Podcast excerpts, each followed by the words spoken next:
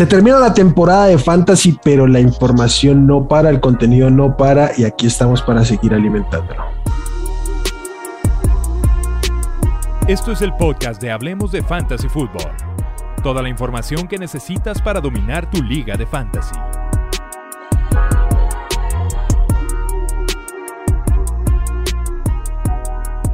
¿Qué tal amigos? Bienvenidos al podcast de Hablemos de Fantasy Football. Hoy estamos en modo, hablemos de Dynasty Football. Este, estamos en temporada baja, pero la información no para y las ligas Dynasty no paran de moverse. Y pues nada, venimos a hablar de eso y de otras cositas por ahí que se vayan ocurriendo. Saludo a mis compañeros, como siempre, Charlie, Pollo, qué gusto que estén aquí. Bienvenidos a esta nueva temporada, si así queremos verlo. ¿Qué tal, Will? ¿Qué tal todos los que nos están viendo? Así es, temporada nueva de Dynasty, como lo mencionas, ya con las ligas ya renovadas, ya con campeones, subcampeones. Yo aquí traigo algunos de mis trofeos Dynasty a presumir que gané este, esta temporada. ¿Es, el último lugar ese pollo? Sí, no, de campeón, señor, de campeón. ¿Está sentado, en un sanitario? Es parece que es un excusado. No, es un sillón así como los que usa Charlie para grabar. Ahí el programa. Cómodo. Sí, pues así es amigos, el, Dynasty hace que el Fantasy Football sea 365 días al año, entonces apenas termina la temporada y ya estamos en la que sigue, es eh, lo hermoso de, este formato. Vamos a hablar un poquito hoy de, esto, ¿no? Y, este, pues qué más, Will, ya, estás negociando algunos picks, ya, ya estás haciendo trades, ya tienes ligas activas, ¿cómo vas? Ya tengo ligas activas, pero venga, antes de meternos en eso, que claro que tenemos que hablar también de lo que nosotros hacemos y por qué lo vivimos así. Probablemente quienes nos escuchen durante la temporada no todos sepan qué sea, entonces vamos a hacer una descripción breve, rápida, o al menos nuestra opinión sobre qué es, una breve descripción sobre esto. No sé quién se aviente ahí para ustedes. ¿Qué es el Dynasty? Ah, no tanto de estructurar qué es la Liga Dynasty, pero sí como la sienten, como la ven y por qué nos gusta tanto este formato. ¿Eres tú, Charlie? Venga, pues para a mí lo que me gusta del Dynasty es un roster más robusto, se juega todo el año, haces un draft inicial y este ya es tu equipo pues, para la perpetuidad o hasta que se acabe la liga y nada más vas drafteando a los novatos. Pero lo que a mí me hace sentir es que soy un general manager, ¿no? Soy un dueño de un equipo y tal vez es lo más cerca que voy a estar de ser dueño de algún equipo realmente y pues puedes ir planeando futuro. Tienes una temporada mala en redraft, pues se acabó la temporada, ¿no? Pero en, Dynasty, ya estás pensando en la siguiente temporada, estás pensando en picks, estás pensando en vender a tus veteranos. Siempre e, es más compleja, creo que tiene un poquito más de, de carnita y, eso es lo que a mí me gusta, ¿no? Que, me hace sentir como un manager de verdad. Sí, estoy de acuerdo con eso y también en el, en el sentido que realmente es, es un formato que promueve mucho los trades. Ah, bueno, a mí al menos que me gusta mucho hacer trades en mis ligas y en las redraft hay mucho, hay mucha gente que reacia a hacer trades y que no le gusta mucho, pero acá, pues realmente como los rosters son tan amplios, tienes que estar haciendo trades, tienes que estar moviendo tu equipo, ya sea por picks de otro año. Hay equipos que les gusta hacer tanking, eso yo no comparto, yo siempre quiero competir todos los años, pero hay, muy, hay diferentes estrategias para reconstrucciones. Está, es un formato muy, muy divertido. Sí, a, a mí me gusta resumir un poco el, el, el Dynasty. O sea, en Redraft tú eres como el head coach del equipo. Eh, alineas tu equipo y un poco más. Pero literal, como dice Charlie, en el Dynasty eres el dueño de tu equipo, te llevas tu equipo, vas mirando año a año. En general es como un micro, un micro espejismo de lo que es la liga de la NFL prácticamente. Y aquí yo les aporto más allá de lo que ustedes han dicho, que lo comparto. A mí hay algo que me gusta mucho del Dynasty es que permite forjar rivalidades, como también pasa en la, en la NFL. O sea, vas a, va, va, el trash talk está por otro lado. O sea, el año pasado les gané esta liga, les voy a volver a ganar. O sea, todo eso se vuelve mucho más fuerte. Yo sé que lo puedes hacer en la, en la redraft cuando es año a año, pero aquí estás desde eh, ahorita que estamos haciendo trade, le estamos diciendo a los otros que pues, no saben manejar su equipo y por eso están como están y así cosas de esas. O sea, toda la diversión se extiende. Creo que para mí eso es lo fundamental, más allá del cambio de estrategia, de mentalidad, eso que sí me gusta, pero que, en, términos más puntuales, esto que les digo eh, es lo que más me, fascina del, del, Dynasty. Oye, para complementar justo eso que dices aquí en la dedicatoria que le pusieron a mi trofeo porque la pagaron los dos últimos lugares de la liga, le ponen gracias al comisionado por juntarnos, organizarnos y ganarnos. Venga. Está muy bueno eso, está muy bueno. Oye, y pues una de las principales diferencias, ¿no? Entre el Dynasty y el Redraft, y precisamente por los trades y todo esto, son los valores de los jugadores, ¿no? Le damos un valor diferente a nuestros jugadores, la edad tiene mucho que ver, eh, en Redraft no nos fijamos tanto en eso, sino nada más en la producción actual, mientras que en el Dynasty estamos prefiriendo jugadores más jóvenes, estamos viendo cuál es el, pico de la edad, el pico de valor, y, creo que es algo que también se tiene que cuidar, lo, lo hace también muy interesante, es una de las principales diferencias, ¿no? Sí, ya en términos de estrategia tiene que ser un roster mucho más compensado, ¿no? Siempre, o yo personalmente lo veo así, siempre intentando ganar eh, cada año, pero previendo que a futuro, al mediano y largo plazo, pues tengan la oportunidad de seguir compitiendo y no simplemente, o bueno, puede que sí, pero no siempre que sea ganar este año y, ya, como es el tema del redraft. Sí, y ah. otra cosa del sentimiento de general manager que mencionaba Charlie al principio, es que la, estos drafts suelen ser lentos, incluso en, cuando empieza la liga o cuando ya son drafts consecuentes de novatos. Y si estás con Wilmar, son muy lentos. pero, son lentos. Mm, ya me tocará alguna con Will, pero bueno, lo, lo padre de esto, del sentido ese de General Manager, son los trades dentro de los drafts que pases trade up, trade down, sub, quieres tomar un jugador y subes, te sientes realmente con un, como en un salón ahí de guerra de, un draft del NFL. Sí, a mí me encantan los drafts de, lentos, los, drafts lentos me encantan y pues generalmente este, los drafts lentos se aplican mucho para los Dynasty. Ah, vives el draft de otra manera, básicamente es eso si tú estás en el reloj, no, estás pensando en quién elegir, estás pensando qué hacer con el pick, que no, no necesariamente es lo mismo. A veces sí, pero no necesariamente es lo mismo. Y, a mí me encanta el draft, siempre gano los drafts, aunque nunca gano las ligas. pero me encanta a mí el, el el hablar, el convencer o, escucharle la, la labia que quiera alguien para comprarme o vender un pick. Ah, yo me disfruto mucho eso, pero bueno.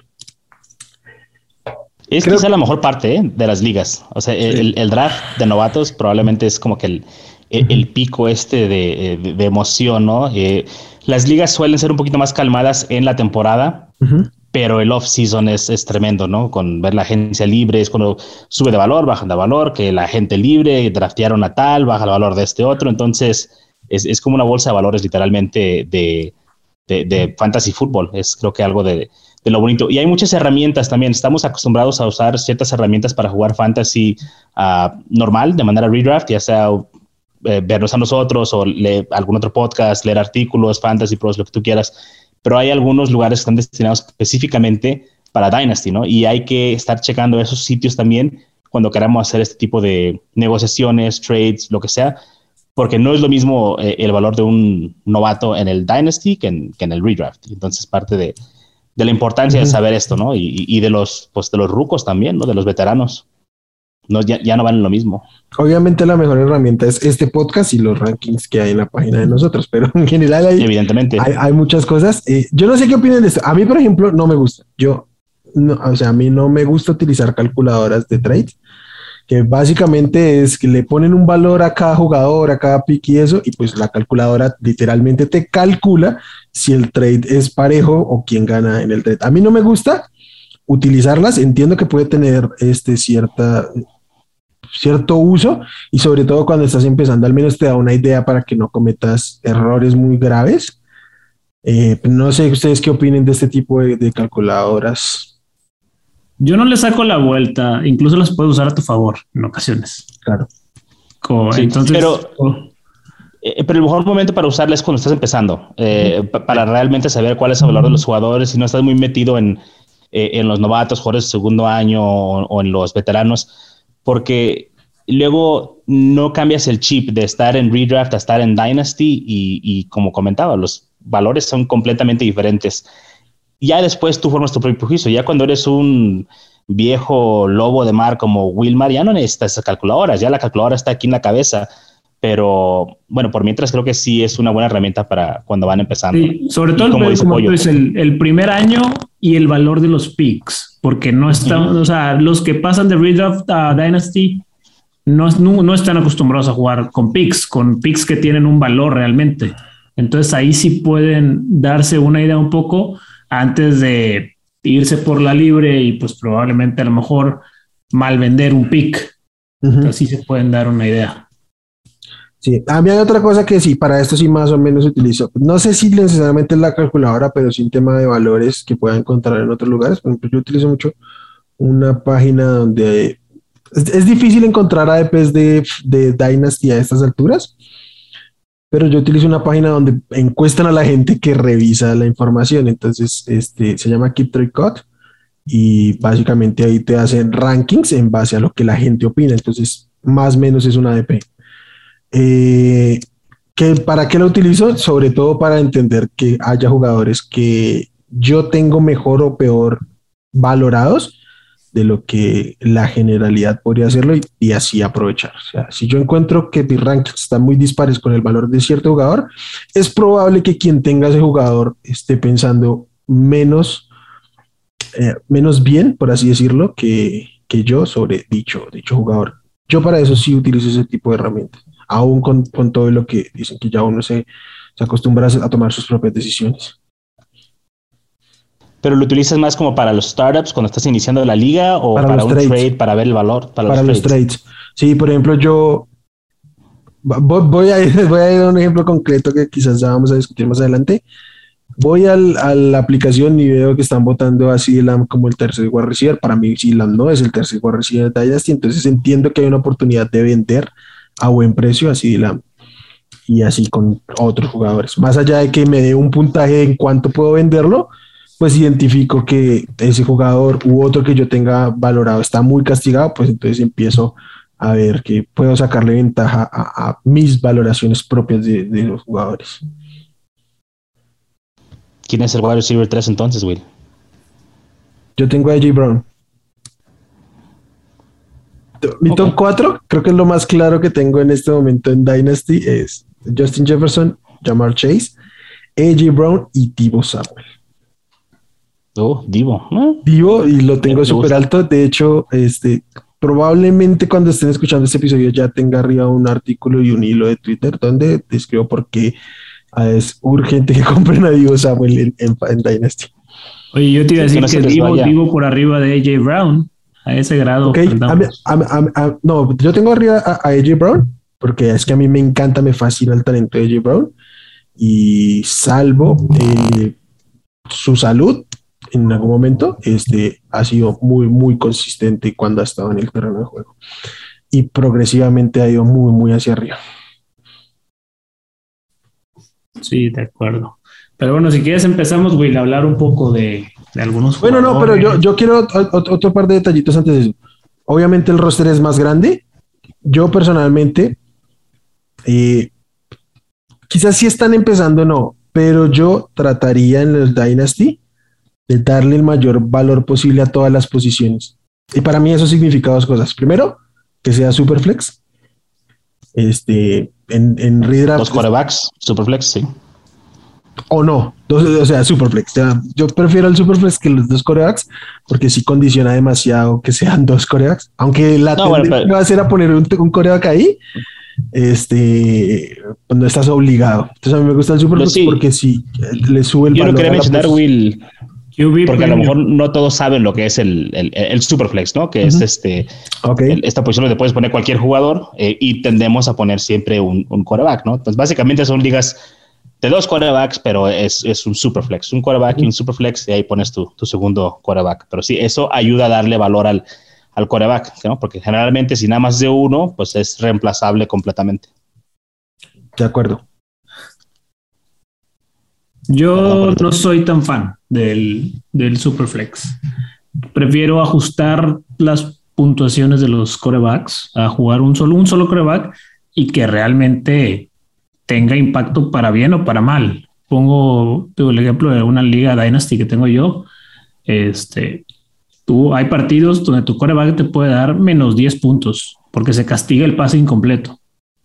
Entonces, yo, tú sabes, Pollo, que yo con eso no voy porque no es porque no le dé valor a, un coreback por encima de otro, sino porque cada semana voy a encontrar un coreback que alinear. Entonces no creo Pero que en Dynasty no vas a en Dynasty o lo tienes, ah. no lo tienes. Es un roster de 30 jugadores. En realidad, en el Dynasty, cuando se te abre la, o sea, generalmente en Dynasty, si es de un coreback, por más que, que estén alterados los, es poco probable que los 32 titulares estén tomados. Yo, por ejemplo, no suelo irme, si, tengo, si son de dos, de, de un coreback, si tengo tres, creo que me siento más que cómodo y capaz si me sobra uno. Pues tienes tres y son dos equipos. Por eso, si tengo tres, Me, puede sobrar. O sea, no, no me siento, no me siento incómodo yendo con dos. Pues, creo que creo que no hay suficiente demanda para, para. Esto es cierto, tal vez viéndolo desde la perspectiva de cada uno de ustedes, para ambos. Ah, yo sí prefiero que haya escasez, prefiero que se tenga que tomar eh, los quarterbacks y, que no haya máximos ni mínimos, nada de eso. De acuerdo. Uh, porque cuando hay de un quarterback, yo me acaba de pasar una liga este año, eh, me urgía un segundo quarterback y fui al waiver wire y agarré a Jimmy Garapolo. O sea, estaba Jimmy Garapolo, estaba Big Ben, porque no todos ven la necesidad de escoger a un segundo o tercer quarterback, porque prefieren tener a lo mejor un sexto running back, ¿no? O sea, que es a lo mejor más difícil encontrar los handcuffs o algo así. Entonces, en ese aspecto creo que eh, promover la escasez de la posición, es lo que, lo que dice Wilmar. Ya si le quieren dar una importancia mayor a un buen juego o un mal juego del quarterback, también me parece una situación muy interesante. Porque sí, si tiene un mal juego el, quarterback en la NFL, debería de ser malo en fantasy también, ¿no? ¿no? No que sea como cuando James Winston lanzaba 30 intercepciones y de todos modos era muy bueno para fantasy, porque, porque no importaba tanto como los 30 touchdowns o las 300 yardas. Entonces, ah, creo, que, creo que ambos tienen su, su razón ahí pero sí. pero me gusta más la escasez.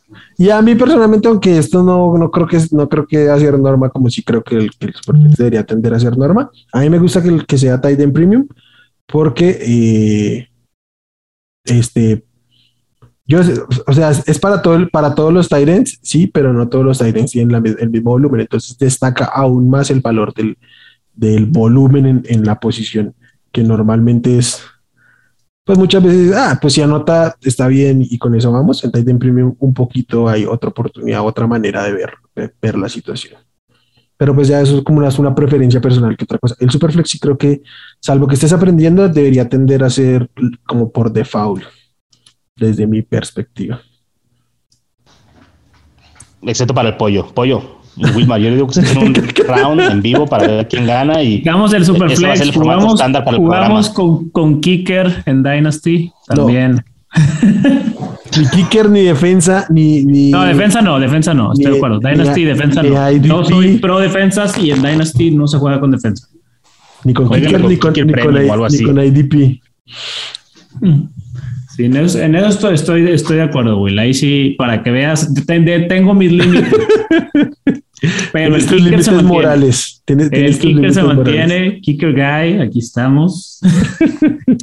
QB, Premium y esa sí, esa sí, es peor. El, pollo anda con sus tres kickers para acá para, en, Dynasty. Claro, claro juega, el match, juega el clima, a ver para dónde va a estar el aire. Traigo a, en una liga que traía Nick Folk, eh, Brandon McManus y ya tiene 48 años Nick Folk. Pero oye, ya tienes que estar pensando en, en, en, el, en el, reemplazo, ¿no? Tengo, tener tengo a McPherson en el practice squad. Ya, ya ves. jalate un novato en, el, en, el, en, el, en el draft. Tienes que jalar un kicker novato. Ya, ya lo jalé. Ahí está. Este, el, el 1.03. Como, como los box, como los box en, en segunda ronda. Qué, qué fiasco resultó Aguayo. Bueno, pues entonces ahora sí, te, doy por tanto que ya querías pasar a lo siguiente. ¿Qué traes por ahí ya más concreto? Mira, yo traigo un receptor que explotó al final de la temporada, pero lo veníamos diciendo durante la temporada que, que nada más no, no explotaba y no explotaba y se daban escenarios y no explotaba. Al final, Amon Russell Brown explotó y su valor Dynasty ahorita está probablemente en su pico. Y hay que venderlo. Y hay que venderlo. Hay que venderlo a todo. Venga, pollo. Hay que venderlo a toda costa porque ese, ese, valor no lo vas a volver a ver. Fue una situación muy particular. De Hawkinson lastimado todo el año, de Andrew Swift fuera mucho tiempo, todos los receptores de los Lions se fueron cayendo como soldaditos. Y Estuvo sexto. Muy condicionado. Entonces, para mí, Amor and Brown tienes que estarlo vendiendo desde ayer. ¿Por cuánto pollo? ¿Qué valor crees que le puedes sacar? Ya he visto trades para Amor and Brown en mis ligas. Yo más o menos ya sé. Yo pediría como mínimo una primera ronda. Como mínimo. Una la pagan. ¿Eh? Sí, te la pagan. pagar una primera y una tercera sin problemas. Sí, he visto ese trade. He, visto ese trade. Ah, a mí me parece descabellado, obviamente. O sea, yo sí, yo jamás pagaría eso por, por Amon St. Brown. No, y sobre todo porque lo tomaste en un 2.07 el año pasado, o menos, o más O menos.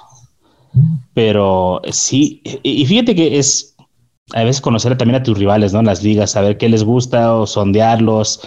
Uh, es eh, increíble a veces lo que puedes sacar por un jugador. Yo vendí este año a Correro Patterson por una primera ronda, media temporada, aprovechándome de la buena racha que llevaba.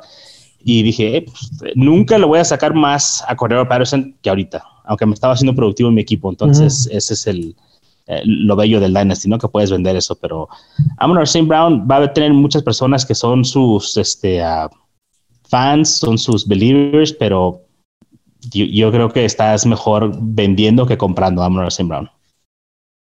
Sí, yo estaba buscando porque justamente yo ya vendí a Amon Brown en una liga.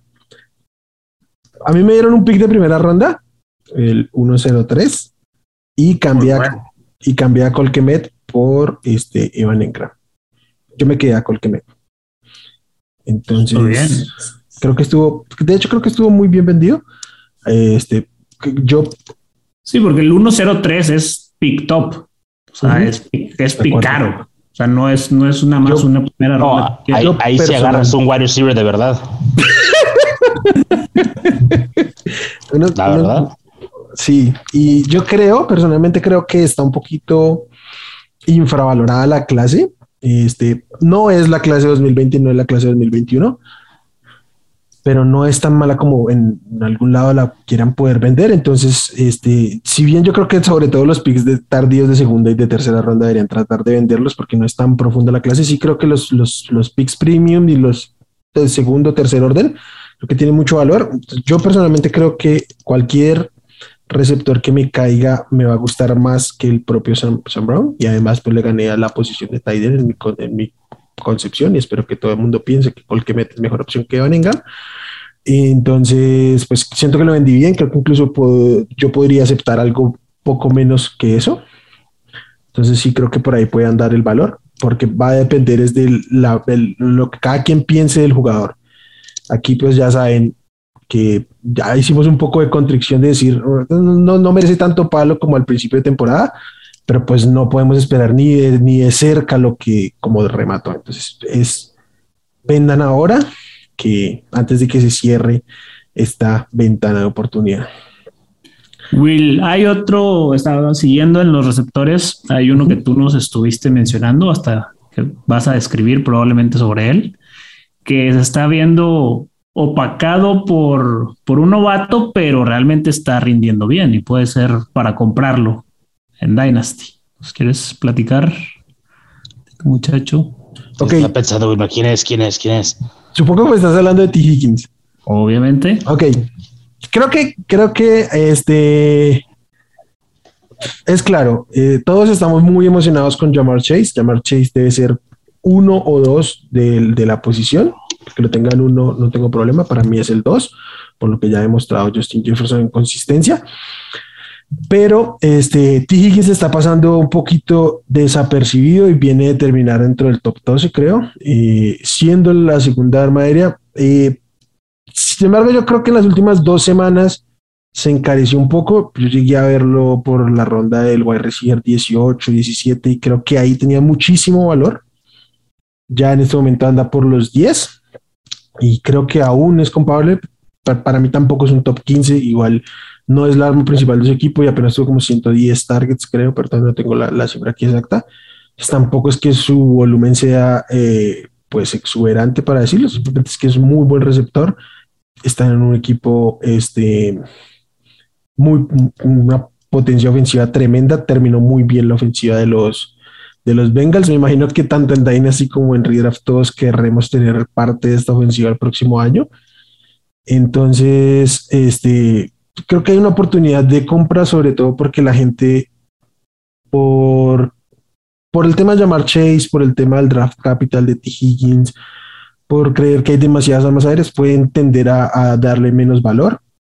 Y, y creo que en este momento de su clase, casi al, salvo Justin Jefferson y quizás Silam, y no estoy seguro que Silam, este, todos los demás receptores de, su, generación deberían estar por debajo de T. Higgins en el valor Dynasty. Incluso Jerry Judy. Incluso Jerry Judy. Y creo que significativamente Brandon Ayuk también. Jalen Rager y Henry Rocks, obviamente. ya tenía por qué mencionarse a esos jugadores. La verdad.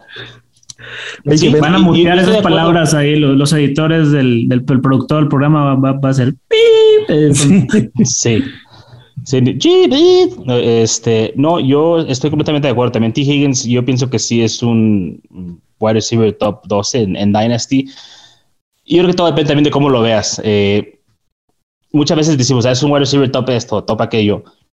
Pero para tu equipo, eh, tú tienes que evaluar qué es lo que necesitas, ¿no? Porque a lo mejor si tú estás pensando ya a futuro, a lo mejor tú estás pensando, es tiempo de vender a Tyreek Hill o es tiempo de vender a Keenan Allen porque pues, ya están más viejos pero incluso, pero cuando tú estás listo para ganar ahora, esos son los tipos de, de wide receivers que debes ir a comprar. Entonces, cuando alguien me dice en, en, Dynasty el wide receiver uno es Jamar Chase o, Justin Jefferson, sí, estoy de acuerdo.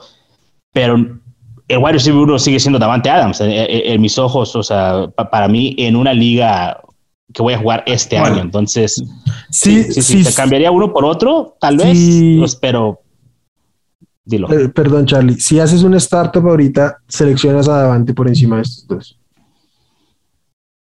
No, ahorita no. Ok. Pero tampoco no lo bajo de tal vez el top 5 a Davante Adams.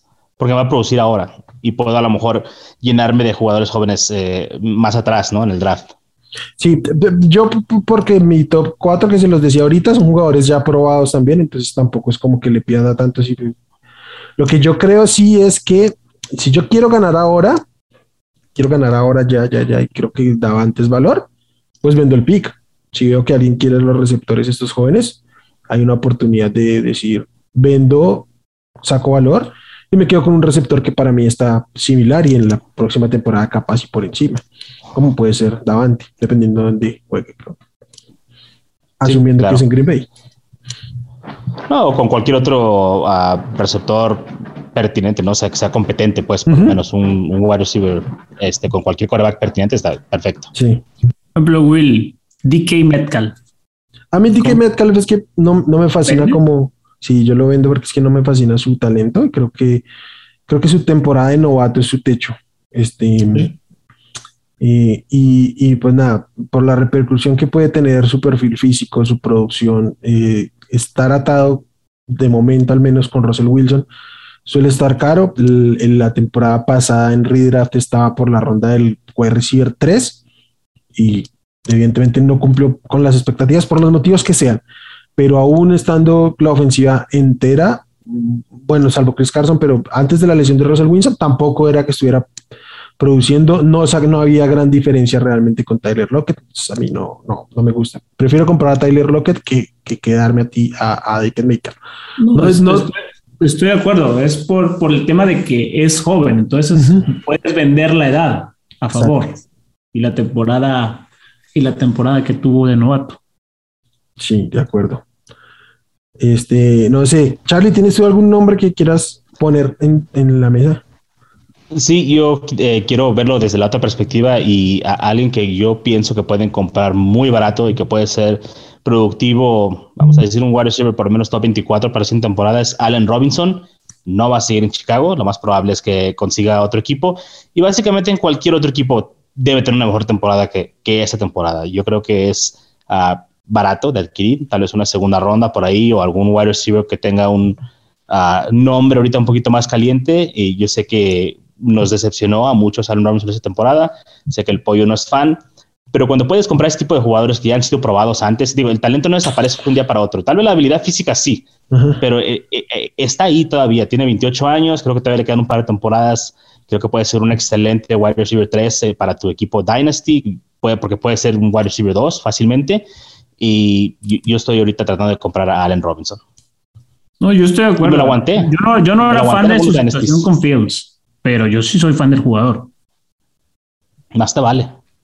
No, yo me lo aguanté, fíjate, me lo aguanté en algunos Dynasties este, la temporada pasada, porque me lo, si me lo compran, me lo van a comprar muy barato. Mejor Ajá. aguántatelo, sé que es su última temporada y tiene que tener una mejor situación para, para este siguiente año, ¿no? O sea, quién sabe, o sea, puede caer en Patriotas, puede caer en los Chiefs, puede caer en un equipo contendiente, que lo que le haga falta es un receptor este, ya, ya aprobado. Entonces, otro que puedes agarrar quizá más, no sé si más barato, pero también en ese mismo tipo de precio, Brandon Cooks, ¿no? De, Houston que tuvo una mejor temporada que Allen Robinson, evidentemente, pero cuando la gente empieza a pensar en la edad y que está en una mala ofensiva y este tipo de cosas, salen baratos estos jugadores. A, a, a mí no me fascina Brandon Cooks para comprar, entiendo que puede pasar, pero creo que este no, no, está, no pasa tan desapercibido como otros nombres, por eso mismo.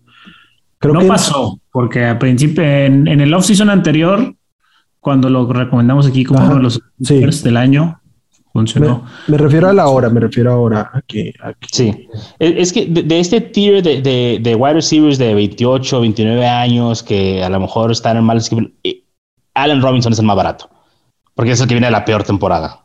Sí, pero ya Allen, se ha demostrado que puede ser Allen, receiver, ¿no? Allen Robinson no, es el más barato, pero yo no sé si sea el mejor valor.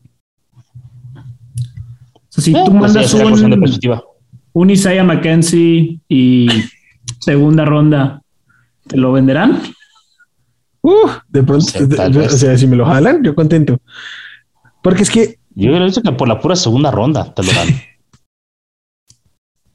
yo, yo, creo. En, este mismo orden de, de, Allen Robinson que plantea Charlie, yo tengo dos nombres que creo que no merecen mucho, mucho análisis sobre el por qué creo que tienen oportunidad de venta y es New Hawkins. Para mí, ver a New Hawkins por fuera del top 20 Dynasty, Redraft y lo que sea, a mí no me cabe en la cabeza. Para mí, de Andrew Hopkins es el mejor receptor de la liga cuando está en el campo. Entonces, sí sé que ya está entrado en años y sé que eh, pues viene lidiando ahí con lesiones esta, esta temporada. No solo, no solo se lesionó, sino que le es difícil retomar ritmo, pero creo, creo que es un jugador, puede ser una compra para ganar ligas por lo que ofrece. Uh -huh. Y el otro que ese sí debería estar muy barato y si lo tienen sus equipos, por nada del mundo lo vendan porque no les van a dar nada, pero pues si pueden comprarlo, Michael Thomas. O sea, Michael Thomas, su, asumo que no va, a arreglar, no, no va a regresar a New Orleans, pero que no quiere jugar ahí. Pero, o sea, el tipo, o sea, es un, es un wide receiver uno y no, y no un wide receiver uno de fantasy, fue el wide receiver uno hace un par de temporadas. Y en las otras uh -huh. no ha estado ahí porque en una no estuvo sano y en la otra no jugó.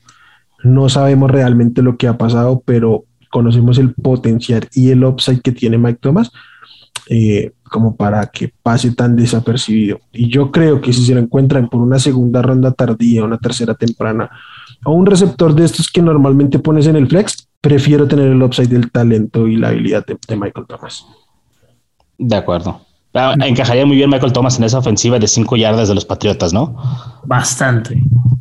Que le den 200 targets como le dieron en 2019 en, corriendo slants. Y, sí, no, y slant no Mike.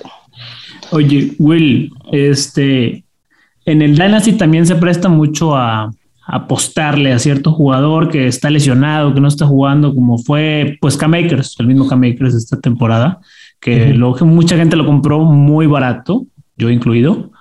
Este, ¿qué jugador para el siguiente offseason de los que estuvieron así lesionados, que están desapercibidos, tipo Michael, Tom, tipo Michael Thomas, un Travis Etienne, te gusta? ¿O qué A mí, otro de- a- a mí me encanta Travis Etienne. Ustedes saben que yo amo a Javante Williams, pero en parte también lo amo porque llegó a Denver. Para mí, Travis Etienne en la previa era el mejor running back de esta clase. Y me molestó muchísimo que llegara a los Jaguars, pero este, yo tengo claro que los running backs eh, eh, undrafted son más que reemplazables. En cambio, si tienes, sé que ya no va a ser la misma administración, bueno, sí, el mismo gener- eh, el GM, pero este, el que llegue ahí debería tender a poner el talento. Yo sé que James Robinson no es manco de talento, pero no, no creo que esté a la altura de, de Travis Etienne. Además, No, Travis Etienne. además, Con- con... la lesión de James Robinson que tuvo al final de la temporada, no creo que vaya a estar. No, no, para no va a estar de todos modos. para, para principios de temporada. Y, y, y, y Travis Etienne junto a, a Trevor Lawrence es algo que yo quisiera en mi equipo. Entonces, si alguien lo puede comprar a un barato por la lesión, este, venga. Y el otro es J.K. Dobbins, porque está este imaginario, Ese, no imaginario, ese. hay, hay una certeza y es que el ataque de los Ravens, eh, su mejor arma terrestre es Lamar Jackson. No, no nos vamos a, a engañar. Pero J.K. Dobbins demostró que sin mucho volumen puede producir y viene eh, regresando de una lesión. eh, tuvo todo el tiempo del mundo para recuperarse, va a tener más de un año para recuperarse. Este, seguramente Gus Edwards no va a regresar. Los running backs que están ahí, no pasa absolutamente nada con ellos. Entonces, no que se va, no, no, no va a ser dueño del, del volumen, no va a tener 300 acarreos, pero es un running back que si le dan 200, 180 acarreos va a poder producir al menos como running back 2. Y no creo que la gente en este momento tenga en la cabeza que J.K. Dobbins es un running back 2. No, de hecho nadie se acuerda de J.K. Dobbins. Nadie lo tiene como que presente. Creo que es un buen momento para, para comprar. Sobre todo porque todos piensan que, como dices, Lamar Jackson es la ofensiva de, de Baltimore. Y bueno, ¿qué tal para vender? ¿Tienen algo para vender? Running backs. Javonte Williams. Uf, Javonte Williams, no, pues es un talentazo, pero el hype está muy, muy desmedido. O sea, te, te van a pagar las perlas de tu última coca del desierto si lo quieres vender. Pues yo, yo, yo sí te los pago, pero, o sea, ¿qué es lo que esperas por él realmente? Mira, por Javonte Williams, sabiendo yo que lo tengo y que se puede vender caro, lo que pediría sería una primera ronda y un running back del tier de Swift, Akers, Dobbins o Montgomery. no, pero yo, yo a Andrew Swift la tengo por encima de Javonte. O sea, creo, creo que no hace parte de. Bueno, Ahora bien. puedes tenerlo así, pero la, la perspectiva, la gente, el hype que se está creando es que Javonte es el top 3 Dynasty. Porque, porque lo es. Por. Entonces no puedes tener más alto a Swift. Swift es el No, uno. yo, yo tengo el 4 a, a Javonte y Swift es mi 3. Mi, mi top 4 a través de running backs es Jonathan Taylor, obviamente, Christian McCaffrey, ah, de Andre Swift y Javonte Williams. A ver, está, Estás en está muy shock, loco. pollo. Estás en shock. No, no, no. Está, está loco lo que estoy pidiendo o no, Charlie. Yo creo que no es yo, tan loco. yo te O lo sea, pago. de Andrew Swift sí. De Andrew Swift está loco. De Andre ¿Pero Swift quién- está fuera de conversación. Dije Akers, Dobbins, Montgomery. Montgomery una primera sí lo pago. Yo también. El 1, ya Montgomery lo pago. Dobbins, ya le empiezo a pensar, este, Akers no, Akers me gusta mucho también. Ah, y fíjate, así uno, uno por uno, yo prefiero tener a Javante Williams que a Nick Chubb. O sea, Yo también. creo que Mira, ¿Me darías Chubb y una primera por Javonte? no, Chubb y una primera no, creo que ya es ahí un poquito de más. Ah, tal vez Chubb y bajarme una ronda, o sea, dar una primera y que me regrese una segunda, tal vez sí, pero si nomás una ronda, una primera ronda, no, o sea, con Chubb. yo, yo tengo. Cada vez que me dicen, me hablan de Javonte, de vender a Javonte, pienso en que hace un año me decían lo mismo sobre Jonathan Taylor, me nombraban a Marlon Mack y creo que es la misma situación. Aunque se quede Melvin Gordon, yo creo que el valor de Javonte está bien. Evidentemente está caro en comparación de lo que era comprarlo el año pasado, por obvias razones, pero creo que el techo de Javonte Williams es el ser el running back uno en Fantasy Football. O sea, ese es su techo. No estoy diciendo que lo compren a techo, o sea, pero pero se está yendo a techo. Yo lo estoy vendiendo, yo lo quiero vender a su techo. para mí, en el top 4 no, no es techo. O sea, ¿sí me entiendes? Si yo lo compro como el running back 4, creo que tengo oportunidad de una buena oportunidad de superar. El tipo es un animal. El tipo viene de ser, eh, de empatar el, el que el número de tacladas rotas con Jonathan Taylor y no tiene ni la mitad de los acarreos. No, no, maneja ni el sí. Es un talentazo. Es un Entonces, para mí la situación es. Y además, los voy a poner en esta situación. Piensen en cualquier, piensen en cualquier running back de la liga, en el que piensen cualquiera, cualquiera, cualquiera. Es mayor que, que, que, que Javonte Williams. Tiene 21 años. Es el running back más joven de cualquier, pues no de cualquiera. Seguramente hay alguno por ahí enterrado en el roster de algún equipo, pero cualquier running back relevante es el más joven. Viene de una, viene de una carrera universitaria donde compartió aquí todo el tiempo. Salió muy joven al colegial y viene de un año de novato donde compartió backfield todo el tiempo. ¿Cuánto, ¿Cuál es la vida útil? Perdón por el término, pero ¿cuál es la vida útil de un running back? como Henry. Compartió con DeMarco Murray mucho tiempo y explotó más tarde de lo normal. Sí, porque estaba entero. Sí, es un espécimen distinto, pero porque tampoco espero que le den 400 toques como es el de la gente. Pero ¿cuánto es la vida útil? ¿Unos 3, 4 años? Pues sí, 3, 4 años. Eh, es cuando llegan a los 26, 27 años. Este tipo va a estar en la liga al menos unos 6, 7 años si no le pasa algo grave o, va a estar cuatro años nada más, pero, o sea, pero, bien jugados. porque a veces sí, pero, que tenga 21 o 23 es irrelevante. Van a jugar cuatro años, por, por así decirlo. Pero, no, si mantiene buen nivel. Pero, no es tan irrelevante porque ahí vienen la cantidad de toques que traen en el colegial, la cantidad de toques que tienen. O sea, no es por la edad, no es, o sea, no es que vengan con fecha de caducidad de cuatro años, es la cantidad de uso que tienen. Y este tipo pues tiene muchísimos menos kilómetros en las piernas que otros. Este Najee Harris es casi cuatro años mayor que él y él sí estuvo siendo utilizado, sobre todo en su segundo año le molieron las piernas en Alabama.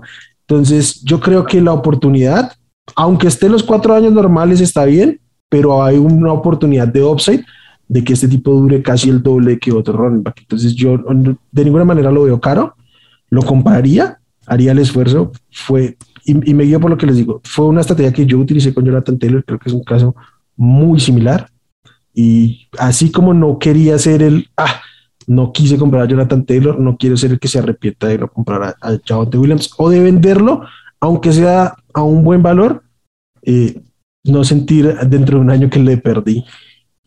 Es que depende nada más mucho la situación de tu roster. O sea, si a mí me dices, yo tengo a Javonte Williams y con lo que voy a obtener por él, voy a ser más contender de lo que ya era, lo voy a vender. Sí, pero eso, aplica para todos los jugadores. Cualquier jugador, cualquier, cualquier jugador, si, si depende de cómo estás.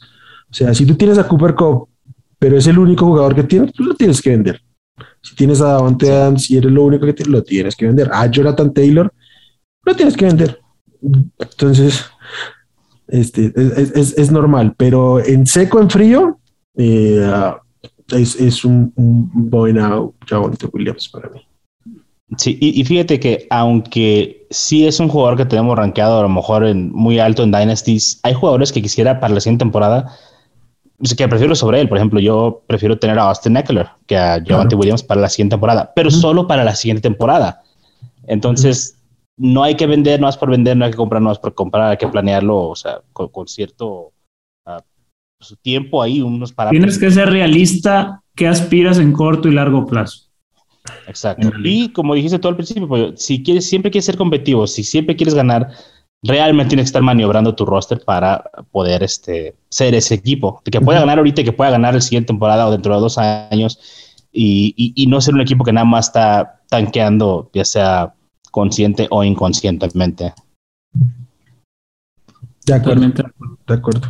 Caso contrario con Najee Harris, yo creo que Najee Harris sí trataría de venderlo porque no, no veo cómo pueda mejorar su situación y pues sí tuvo un chingo volumen, pero pero pues sí, el, volumen lo es todo, pero llega un punto donde eso mismo, se lo van a acabar y este está recibiendo muchísimos golpes y no sabemos realmente cómo puede hacer. Si en este momento... No, y no sabemos quién, quién, va a ser el coreback. O sea, Big Ben uh -huh. le dio muchos este, pases cortos ahí. ¿Qué, ¿Qué, pasa si llega otro que, que, no lo busca tanto? Porque realmente mucho de su producción fue, o sea, no tuvo un partido con 20 targets, creo. O sea, sí, mucha su producción fueron estos pases cortos. Hubo, hubo una yo, semana en que fue el líder de target de la liga. Que, más que quien sea el coreback, porque si, si Steelers no, no refuerza esa línea ofensiva, va a pasar lo mismo que este año. O sea, uh -huh. Big Ben le dio un montón de pases porque realmente en dos segundos, en un segundo le estaban encima de él.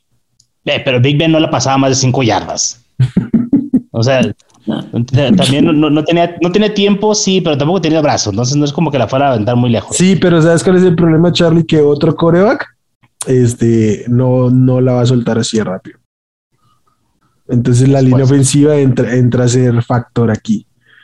Sí, sí entiendo el punto ahí. Yo creo que, pues, o sea, yo, y además aquí yo sí tengo claro que este, Najee Harris no es el mejor jugador ofensivo de este roster. Mm, yo creo que Dionte Johnson y seguramente el otro año Pat Fryer muy para llevar mano ahí. Eh, y son jugadores que por el estilo de juego, sobre todo Fryer jugando como Tyren, le pueden disfrutar mucho, mucho del volumen aéreo. Entonces sí, yo creo que yo aquí sí no creo que el techo sea tan alto y si, y si lo es, no creo que pueda ser sostenido. Entonces ahí sí trataría de vender con... ¿Qué con buscarías vendiendo a Tanji? A Javonte Williams. No te lo van a dar, güey. No te lo van a dar. En, en, valoración está por encima de Najee Harris. Sí. Y si me lo dan mano a mano, yo me voy contento, pero intentaría sacar más. Pero ponle, si puedo conseguir uno de estos running backs que me pongan a competir ahora, tipo Austin Eckler, pero creo que puede ser un poquito más caro. Joe Mixon, quizás. Este, y sacar pues algo de valor a futuro, ¿no? Porque, porque siento que prácticamente el, el, el valor de Najee va a estar muy cerquita. Es probable que esta temporada esté como un top 5, o sea, este es 2022, pero no creo que sea muy sostenible en el tiempo. No sé. Bien. Me gusta, me gusta. Yo, yo algo que he tenido en mi cabeza todo el día eh, hoy eh, y cuando me dijiste, Will, que íbamos a grabar hoy, dije, qué bueno, porque necesito sacar esto de, de, de, de mi cabeza, porque hasta me siento mal. Ah, un amigo me mandó un, un, link a un podcast para escuchar un consejo que estaban dando acerca de James Conner, de, de comprar a James Conner ahora. Y ya cada quien puede hacer con su equipo lo que quiera, digo, por eso van a ser sus propios, van a ser sus managers, van a ser los dueños del equipo, son, son Jerry Jones. Uh, pero es un error. Eh, es un error comprar a James Conner y cualquier otro jugador que tenga una temporada como la que tuvo James Conner esta temporada. Sí, nos equivocamos en, que tuvo una mejor temporada de lo que pensamos. Pero yo no conozco a nadie, no he leído a nadie que nadie haya predicho, oh, es que James Conner va a ser este, la Garrett Blunt de este año, va a tener tanta cantidad de touchdowns, a pesar de que sus acarreos son solamente de 3.1 yardas. O sea, nadie predijo eso. O sea, entonces le salió de, ¿cómo decirlo? De, por suerte o por casualidad. Y ahora pensar que hay que ir a comprarlo, es un jugador que ya rebasó el pico este de la edad que comentábamos, jugador que no tiene equipo. O sea, comprarlo pensando en que a ver en qué equipo cae. Cualquier equipo de la NFL seguramente preferirá agarrar un novato corredor que a James Conner por lo mismo que decías de la vida útil de los, uh, de los running backs, Will. Prefiero tener cuatro años de un Kenny Walker que un año a ver si vuelve a repetir algo parecido James Conner. Entonces, uh, eh, no todos los consejos que van a escuchar van a ser buenos consejos, no todos los consejos que van a escuchar van a ser malos consejos. Simplemente procesen la información y piensen eh, en, o sea, en, la edad, en, en, la vida útil del jugador, en que esté en equipo, los contratos porque realmente no se puede volver a repetir, por ejemplo, la temporada que tuvo James Conner, esa temporada fue algo muy peculiar. Y, y, y no sé, güey, desde que desde la mañana que, que, que escuché esto me quedé como, no, esto, esto no puede ser, esto, esto, no puede ser. Y eh, es más, si conocen a alguien que quieran comprar a James Conner, véndanselo uh -huh. y véndanselo ya. 18 touchdowns tuvo James Conner. O sea, Terminó su temporada con touchdown. ¿Y sí? sí. Y... No, y tuvo una gran temporada, pero ¿quién, ¿quién, quién, quién pudo haber predicho esto, no? Que, iba a ser una máquina de touchdowns. y el equipo, el equipo lo, lo, lo, adquirió pensando en que fuera un complemento. Mientras estuvo Chase Edmonds sano, fue un complemento. O sea, sí le fue ganando terreno poco a poco, pero incluso cuando volvió Chase Edmonds, volvió Chase Edmonds a ser a figurar, no en el mismo rol de principio de temporada, pero a ser muy importante ahí. Se encontró con la oportunidad de, de anotar y de anotar mucho más de lo esperado y pues nada, venga, los que lo pudieron usar este año, felicitaciones.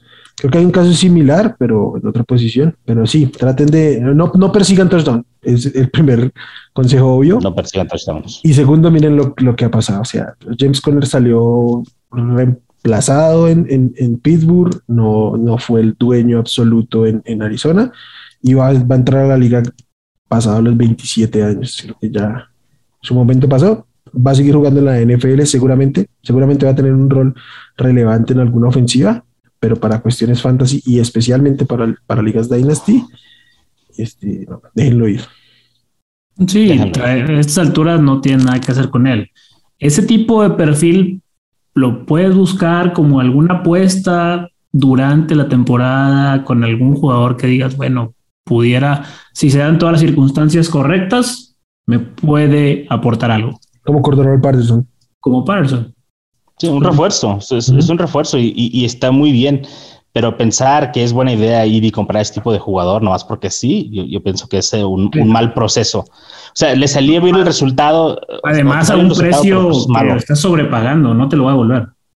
No, sea, sea, el precio que sea, eh, pues es el, precio más alto posible. Sí, es, claro. Bueno, y decía que hay, un caso similar y es el de Dawson Knox. Creo que Dawson Knox dependió mucho del, del touchdown. Creo que es claro que tiene pinta de ser el Robertonian de hace una temporada. Entonces, si alguien se lo vende sin irse mucho a los números, su volumen fue muy poquito, pollo. Su, su, su, su touchdown rate es muy, muy alto.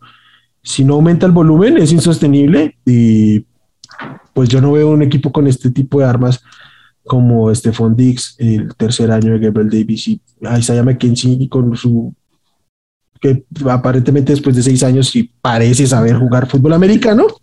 Entonces, el este, humano que draftearon los Broncos. Entonces, yo creo que, que yo me imagino que alguno de los dos veteranos se va a quedar. Entonces, son demasiada gente de la cual repartir la ola como para creer que, que dos va a aumentar el volumen. Y si no aumenta el volumen, yo la verdad prefiero pasar. Si lo tengo por ahí, voy a, voy a buscar venderlo. No, te van a pagar bien por él. En ese tema, desde esa perspectiva entiendo la venta. Si no, pero si no te ofrecen algo, yo no le haría el feo a seguir utilizando. Yo sí creo que hay una química muy marcada con, con Josh Allen y a pesar de que Gabriel Davis y Isaiah McKenzie son buenos jugadores que van en ascenso, no los veo todavía, al menos el siguiente año. O sea, en dos años ya probablemente sí, pero el siguiente año todavía sigo viendo, al menos ahorita a la altura que está en la temporada, es Dixie Dogs y luego los que siguen. Pero no porque es que no fue así, pollo. O sea, es que su volumen fue muy, muy leve. No, fue en zona roja. Era, es, del, James Conner de los En eso estoy de acuerdo. Pues es, es Robertone. No persigan los touchdowns. no los persigan en ninguna posición, en ninguna posición. Bueno, no, ni siquiera en el, coreback. Pero no, sé yo. Will, ¿qué vamos a hacer con Kyle Pitts? Comprarlo. Comprar. Comprar. está, más barato ahorita que el año pasado, sí te puedo decir. Ah, no, sin duda. ¿Te parece que está más barato? Sí, yo creo que sí. Yo, pagué mucho por él. Pero yo creo que es el Titan 1 en Dynasty. Sí, tú crees eso, pero hay gente que está decepcionada ah, con el año que tuvo. Y esa gente es la que se lo puedes comprar. O sea, eh, ¿qué okay. se fue? ¿1-4, 1-5? Yo me lo llevé 1-1 si estaba yo en el 1-1. En, un, en una liga me llevé, tenía el pick 1 y el 2. Me llevé a Najee Harris y a Kyle Pitts. Te equivocaste, pero, no fue, pero no fue con Kyle Pitts. Javonte Williams no. Mira, yo construí. No, tenía que ser llamar Chase y Kyle Pitts. Llamar Chase y Kyle Pitts, obviamente. De, acuerdo. construí mi draft de veteranos, porque era un startup con zero running back. Tomé Tyreek Hill, tomé Stephon Diggs. Pero ¿sabías el, ¿sabías el pick que tenías en el draft de novatos? Sabía que tenía el 1, porque haz de cuenta que fue el orden inverso del de veteranos. Yo tenía el 12 en el de veteranos, entonces por ende tenía el 1 de novatos. Ujú. Y luego drafté, perdón, hice trade para, para obtener el 2. Sí. Para- entonces construí con cero running back y cero terreno el de veteranos para irme ya sobre ellos dos. Ok, a, mí, a mí me pasó el año pasado en un startup, pero no lo pensé así. Se me dio para que fueran zero running back, pero no lo pensé así. Y luego me tocó el pick 1-12 y estaba que me Sí, es decir, realmente con- con- al saber que tienes el 1-1, realmente Claro. no existe un zero running back. Ya Exacto. tenías a Najee Harris en Ten- la ten- tenías Exacto. pensado. Lo cual está perfectamente bien, o sea, es- es- no es algo malo ni nada, pero ah, yo, yo sí pienso que Pitts está más, o sea, está más barato que el año pasado, sí, precisamente, o sea, está más barato. Hey, manda a Dawson Knox y una primera. Uh, venga, Yo, yo pienso que se puede jalar. venga. No importa cuál primera sea. No, no, este año no, yo creo que Ah, no. este año no. Sí. Ya vamos a tener tiempo a hablar de los novatos, pero yo creo que no hay, un- o sea, evidentemente no hay un Kyle Pitts, pero tampoco creo que haya alguien que por valor, o sea, lo prefiera por sobre Pitts, pero bueno. Eh, Y bueno, amigos, dime, Travis Kelsey, ¿lo vendes? lo vendo, lo vendo, sí, lo vendo. Y Ya a, está pasando ya. y a Darren Waller también. Sí, en una liga que justo te- tengo a, a Travis Kelsey y en la de novatos tomé a Fairmouth. Ya estoy preparando Uh. la, sa- la salida de Kelsey. Mira, Will, antes de que nos despidas, porque pi- pienso que ya se nos está acabando acá el tiempo, Sí, ah, vamos a hacer una lista rápida de jugadores que pensamos que se pueden vender, que están en buen momento todavía, pero que se pueden vender, o sea, independientemente de la posición. Ya mencionaste a Kelsey y Waller, y pienso que de running backs, a Derek Henry, a Camara, todavía están en, en- en un buen pico de, de valor, pero es momento de venderlos. Si De lo vas a vender, es momento de venderlos a- a- ahora. Ah, no sé qué otro jugador se, se les venga a la mente. si tienen la, si tienen, también, si tienen la oportunidad, pero evidentemente ahorita de estar muy castigado por la opinión pública, sí que Elliot y, y Saquon Barkley yo los vendería. También. Híjole, pero estos ya no sé si realmente tengan Exacto. un buen valor, pero sí, Pero- vender, sí. Pues cre- cre- creo que puede ser la última oportunidad de sacar algo y que no pase como con Todd Gurley, en el que ya a lo último no podía sacarle nada. Eh, creo que en, en, en running backs está ahí y yo también Aaron Jones. Aaron Jones desde ayer lo tienes que estar vendiendo. Sí. ¿Es, es, es ahora o no vas a recuperar nada? Sí. Y También se, se me apuras a Dalvin Cook también. Dalvin Cook, Joe Mixon, Nick Chubb, creo que todos entran en esta bolsa. de- salvo que tengas un equipo para competir ya y veas muy claro ganar, mejor sácales algo de valor. Pero, Pero mira, si, si, si te puedes aventar un trade donde, donde des un Chubb, donde des un, un Mixon o, o un Camara por tu Javonte Williams o por DeAndre Swift, que mucha gente piensa que porque juegan los Leones es malo o, o, eh, no sé, si puedes rejuvenecer tu equipo y, no perder valor, realmente si puedes tener alguno de estos a, a, a Cam Akers, a DeAndre Swift, a, este, a Jonathan Taylor, evidentemente, pero ese no te lo van a vender. Javonte Williams, hazlo, hazlo. Y, y por el lado de los Warriors Series también yo pienso que a Tyreek Hill, tal vez Davante Adams, a Cooper Cup mm, Cooper Cup, creo que Cooper Cup, o sea, nunca va a estar, a- nunca va a estar tan- más alto. arriba como ahora. Nunca va a estar más alto. Y hay algunos otros que creo que ya se les pasó también por, por, por la edad, o sea, Keenan Allen, creo que también se, se, se puede vender. Mm, no Yo- sé, no, yo, sé si yo ahí, ahí debo meter la cucharada. Yo creo que Keenan Allen puede estar en ambos lados, en comprar o Sí. vender dependiendo de quién esté en tu liga. Creo que hay otro que Mike nombre. Evans. Mike Evans era el otro nombre. Son dos nombres Sí. que en fantasy normalmente se les valora menos de lo que merecerían. Entonces en este momento se les es- puede estar castigando más de lo que debería también. Sí. entonces- y pueden ser un hold, ¿eh? Pu- pu- puede ser nada más y mejor retenlos, todo depende de, de- de tu roster. Sí, tal cual. Entonces yo creo que en, en un par de equipos que estoy para competir voy a tratar de buscar a Keenan y Mike Evans porque creo que son jugadores que para jugar en, en- en el próximo año pueden estar baratos, sobre todo porque ya me conozco a la gente de la liga. Yo buscaría ya por último Cortland Sutton. La, un cole- el coreback de los, Denver- de, de- de los Broncos tiene que mejorar esa situación. Entonces, se- ahorita debe estar en su precio más bajo de Dynasty, de siempre. creo, creo que ambos, tanto Sodom como Yuri, este, están en su pico, en su punto más bajo de, valoración. Toda esa ofensiva, e, excepto Javonte Williams, su pico más bajo, no Fant, de todos.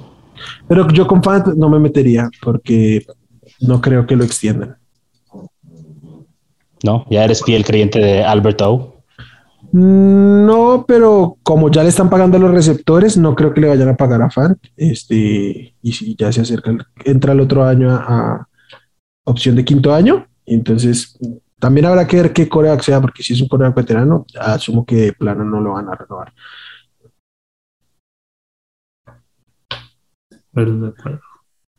Entonces, ¿algo más, Charlie? Nada. Ah, ya me quedé con la. podría seguir hablando, pero, pero yo pienso que. Pero que ya, ya, ya nos vamos a cortar. más y ya nos van a cortar el programa sí, creo que mejor hay que hacer un temario para los escuchas y ahí poco a poco vamos abordando los temas, los jugadores ahí en el, en el off-season. Hay, mucho de qué hablar. La verdad es que con Dynasty hay muchísimo de qué hablar y vamos a llenar el espacio de aquí en lo que empieza la temporada de los redrafts. de acuerdo. Si tienen dudas, pónganlas en las preguntas ahí en la cajita de YouTube. Yo me comprometo a, a checarlas todas y pasárselas aquí a Will. Venga, lo, lo lo principal en este episodio era venir a hablar de qué es, una breve introducción y eso, y pues introducir unos nombres porque pues las ligas en este momento se están moviendo y nosotros mismos somos conscientes de ello. Pero vamos a tratar de estructurar más el contenido eh, de cara a lo que es el Dynasty porque tiene muchas aristas el, el Dynasty, el cómo abordar hasta los trades y la importancia de ciertas posiciones, edad y todo el tema. Entonces, nada, vamos a trabajarle. Pollito Charlie, muchas gracias por, por, acompañarnos. A todos los que nos escuchan, gracias ahí por el tiempo. Espero que se lo hayan pasado bien y que haya sido de mucha utilidad este contenido. Ya saben, aquí en YouTube está el botón para suscribirse, la campanita para las notificaciones y la caja de comentarios para lo que nos quieran decir. Ahí va a estar el pollo revisando todo. Y en las redes, pues voy a estar yo revisando todo. Arroba Hablemos Fantasy en Twitter y en Facebook hablemos de Fantasy Fútbol. Mm, en, el, en, la plataforma de podcast, si es que nos escuchan por, por vía audio, también suscríbanse aquí en las notificaciones ahí para que nos, nos puedan escuchar. Muchas gracias a todos. Pollito, eh, Charlie, chao, bye. Gracias. Hasta luego, amigos. Gracias por escuchar el podcast de Hablemos de Fantasy Fútbol. Para más, no olvides seguirnos en redes sociales y visitar hablemosdefutbol.com.